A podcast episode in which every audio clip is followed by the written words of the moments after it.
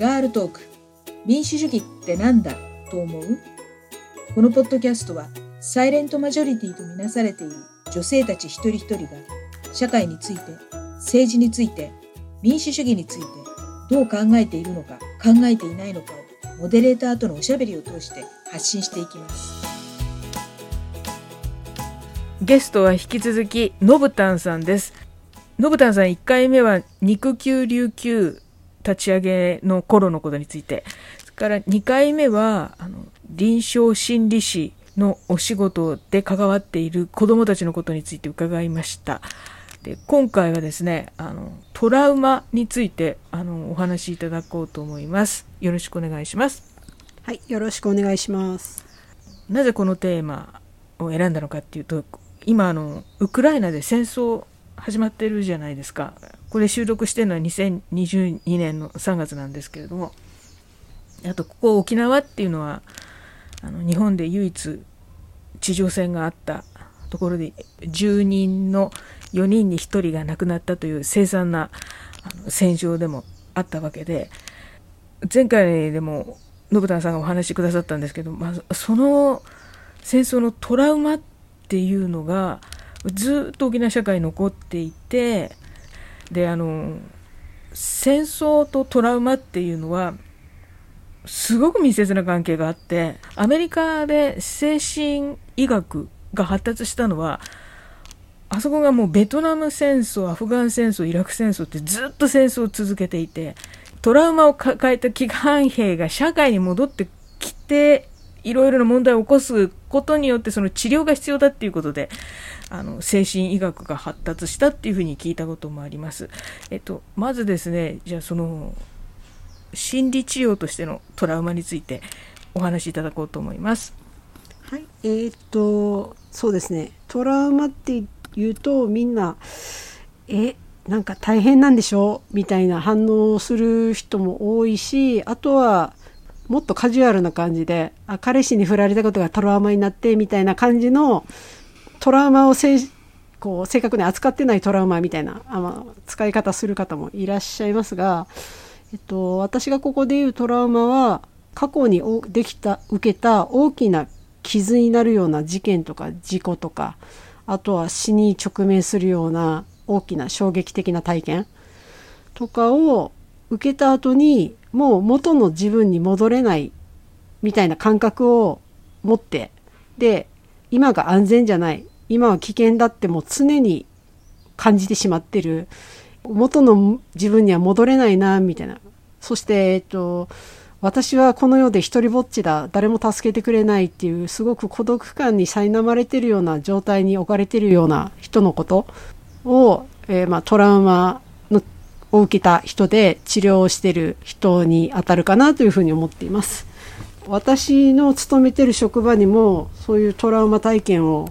受けた子どもたちは、まあ、複数いてその子にトラウマ治療をしています。ただあの今現状でもっとこうなってほしいなって思ってるのは多分あのうちの施設に来てる子はこういうこと言うとあれですけど選ばれたラッキーな子でそれこそまだ子供のうちに心理治療を受けられる場が提供されてあのセラピストにうまくつながったっていうトラウマから回復できるチャンスを与えられたラッキーな子供たちなんだと思います。で、その子たちはほんの一握りで、大多数の子供たちは、トラウマも見見過ごされて、トラウマを抱えながら大人になって成長して、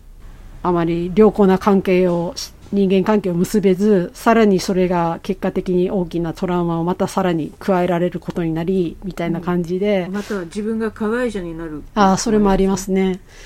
再度、再被害を受けたり、加害者になったりっていうことになって、人生しっちゃかめっちゃかになるみたいな。で、子供もさらにしっちゃかめっちゃかにしてしまうみたいな。虐待の連鎖って言われるような出来事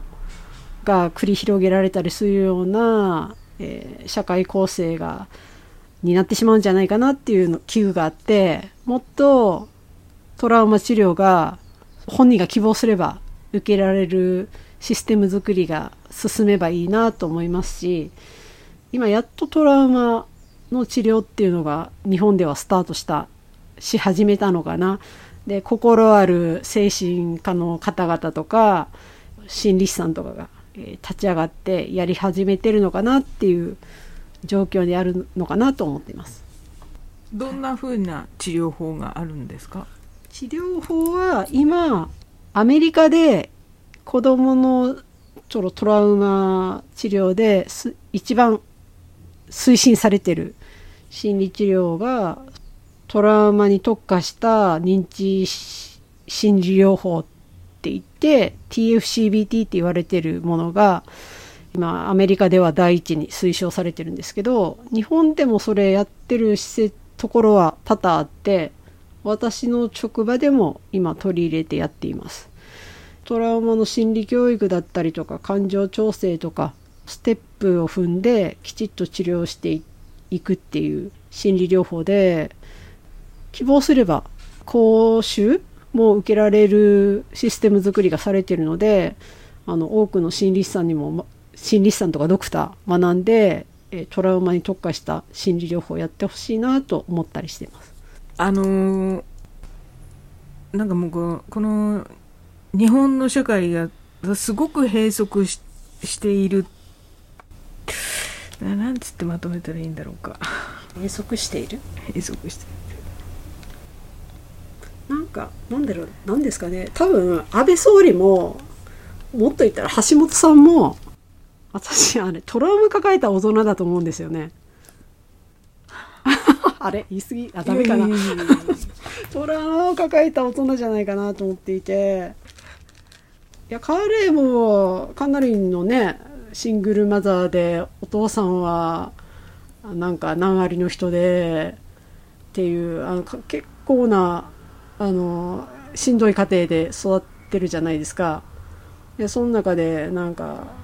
俺は一人でやってきたんだみたいな感じですけど橋本さんに言いたいのはいやいやあのさ一人でやってないって絶対あなたを助けてくれた人周りにいっぱいいたでしょってなんでそれに気づかない感じであんなやるかなって思ったりするんですよ。なんかあの彼のこの弱者に対する思いやりのない思いやりがかけらもないような行動とか言動とかを見てると彼はトラウマを治療されずに来て自分がそのそういう立場にあったことを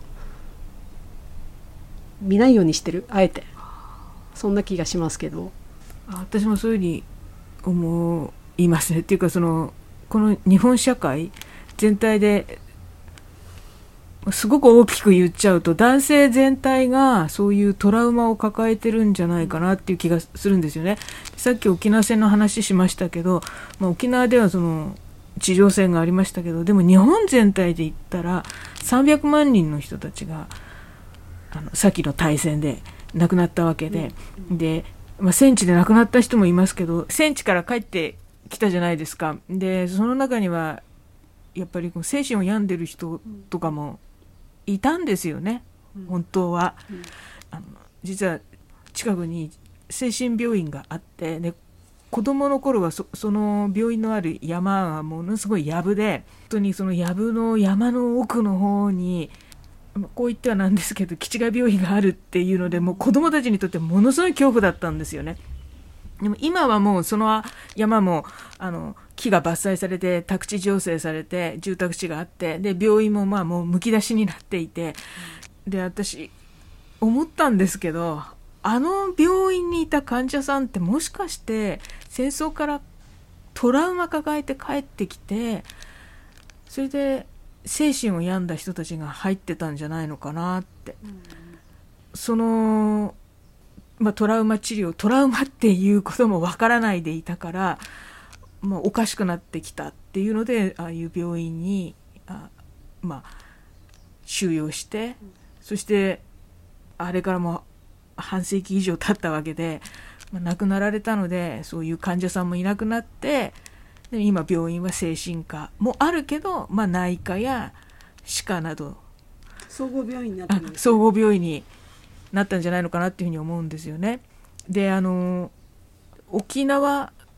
はあれだけの戦闘があってで本当に多くの方々がものすごいトラウマを抱えたわけなんですけれどもなんか最近映画が公開されたそうですけど。夜明け前の歌って言って沖,、まあ、あの沖縄の精神障害者の方々をその沖縄は、えーと、復帰するまで、えーと、日本の管轄ではなかったので福祉が本当に置いてけぼりになってきた。もう自分たちで何とかするしかないっていう、えー、国とか県とかこのこう地方公共団体がその福祉的を支援するみたいな考え方は根本からなくて、えー、自分たちで何とかするみたいなところがあったので本当に復帰前までだから私復帰っ子なんですよね。だから私が生まれる直前ぐらいまでもう部落でおのおのの村とか町とかでその自宅換気完治自宅完治って言われてる。完治っていうのは監禁の間に放置の地と書くんですけど。自宅完治って言われていてそのもうなんかえっと座敷牢だったりそのコンクリートでもう外に出れないような形で、えー、閉じ込めてしまうっていう、えー、ものが今でも沖縄の、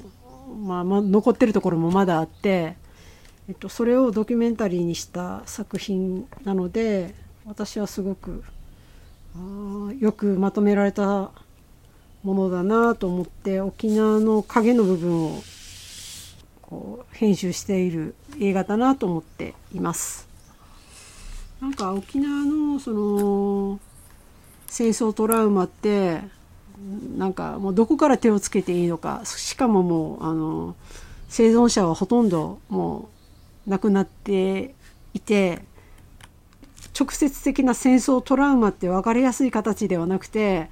その貧困問題だったり DV 問題だったり子供への虐待だったりっていうふうにあの分かりやすい戦争トラウマじゃない形で世代間連鎖として形がいびつに変わっていって脈々と受け継がれているんじゃないかと。だからこの沖縄のこの貧困率とか DV の率とか離婚率とかその虐待問題の高さとかあとは性虐待もあの今表に出てるのって本当に氷山の一角で実はもっとあの訴えられない子どもたちが山ほどいて成人しても訴えられない女性が山ほどいるんじゃないかなというふうに思っていてで先ほどねアンさんが言ってたみたいにそれは実は沖縄だけの問題じゃなくて、うん、日本全体の問題かもしれない。でも沖縄がやっぱ顕著に現れているんだけど日本の問題ってその表表面化はしないんだけどあのじんわりと裏の方で脈々とずっと続いているものがあるんじゃないかなというふうに思っていて。でそれって多分構造的な問題だと思うんですねだから一人一人がどうにかできる問題じゃない気もしているのでそれこそなんかこのその件についてもっと勉強会だなり学会なりもうひょっとしたらもうあるすでにあるのかもしれないけどなんかいろんな知見を持った社会学者だったりその政治政治学者だったりそのなんか女性学だったり社会学だったりそれこそ心理も、えー、教育学もっていろんな分野の人が総合的に話し合ってどう変えていくかみたいな話し合いをした方がいいんじゃないかなっていうふうにはあの感じています。一つの学問でどうこうできるとかそういう話じゃないような気がしてますね。そうですねで私が思うのはこのトラウマって虐待された被害者に対する治療っていうかケアっていうことなんだけれどもでも加害者の方が放置されてるんですよねでも一番問題なのは加害者だと思うんですよ。加害する人がいなければ被害を受ける人もいないわけで。じゃあ加害する人はなぜ加害するのかっていうとさっきもその安倍さんとか橋本さんのことが出ましたけどやっぱり何らかのトラウマを抱えてると思うけど大体加害する人は男性でで男性っていうのはこの家父長性的価値観のこの社会の中では一番の強者っていうことになって支配する権利を持つ人っていうふうに見なされていてそこに無病性を求められてるっていうかだから何何らかの欠点があるでしょう何らかの問題があるでしょうって言われることに言われること自体がすでにその資格剥奪につながるという恐れがあるから認めないですけれど認めないし他の男性の人たちもそれを認めちゃったら自分のあの権利も脅かされるかもしれないっていう恐怖を感じてるのかなと思うんですけどでもそのトラウマ治療っていう点で言うと私は加害者に対するそのトラウマ治療をもっと考えなきゃいけないんじゃないのかなって思うんですけどその臨床心理士として加害者の治療っていうのは今どんな風になってんですか？何かあったら教えてほしいんですけど。えっとですね今そこまで手が回ってないのが現状だとは思うんですけどただあの先ほどね「えっと、夜明け前の歌」っていうあの映画紹介しましたが日本でも本当にごく一部なんですけど刑務所の中で加害者の心理治療をしようっていうプログラムがあの実際動いてる刑務所があるんですね。うんでそうそうそうそう、あれとかも、うんまあ、映画見るとかなり高名な臨床心理士さんがテロップにも出てこなかったけど、はい、映ってたりとかしてあああって思ったんですけどいやあの取り組み素晴らしいなと思ってですね。ああいうのがもっとあいろんなところでもちろんやるまで大変だと思うんですけどああいうのが本当にいろんなところで受けられたら加害者が再びもう一回加害するみたいなのも減るんじゃないかなと思ってますね。あの映画は他の臨床心理士にも見てほしいなと思っています。やっぱり今は被害者の方のトラウマ治療が優先されているっていうことででも、まあ、手が回らないっていうことはそれだけ資金もないし人材もいないっていうことなんでしょうけどそう考えるとますますかまあすごく訳すんですけど辺野古の基地建設なんかしてる場合じゃないだろうあそのお金を回すべきですよね。で、うん、税金の使い方がもう本当にいびつででだからこの沖縄は今こういう問題が顕著なんですけど日本全国でもないわけじゃなくて沖縄にしかないっていう問題じゃないわけだからやっぱりみんなが生きやすい、安心して生きていける社会を作るっていう意味でも国民が払った税金なんだから国民のためにね、うん、国民の健康体の健康だけじゃなくて心の健康のためにも使わなきゃいけないと思いますね。うん、まあ、あとまあウクライナで戦争始まってしまって、まあ、戦争は今までも、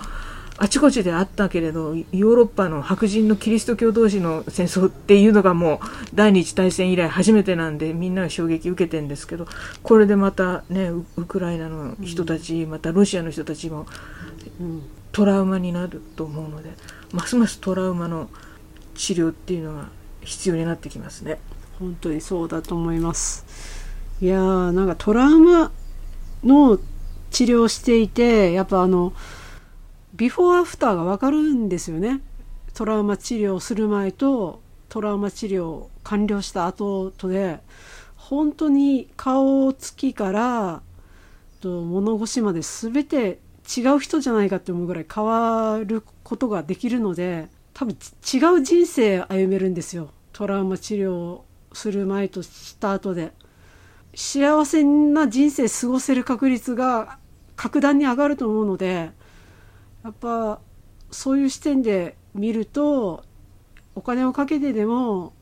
トラウマ治療した方が日本はいい方向に日本だけじゃなくて沖縄も いい方向に行くんじゃないかなって本当に心の底から思います。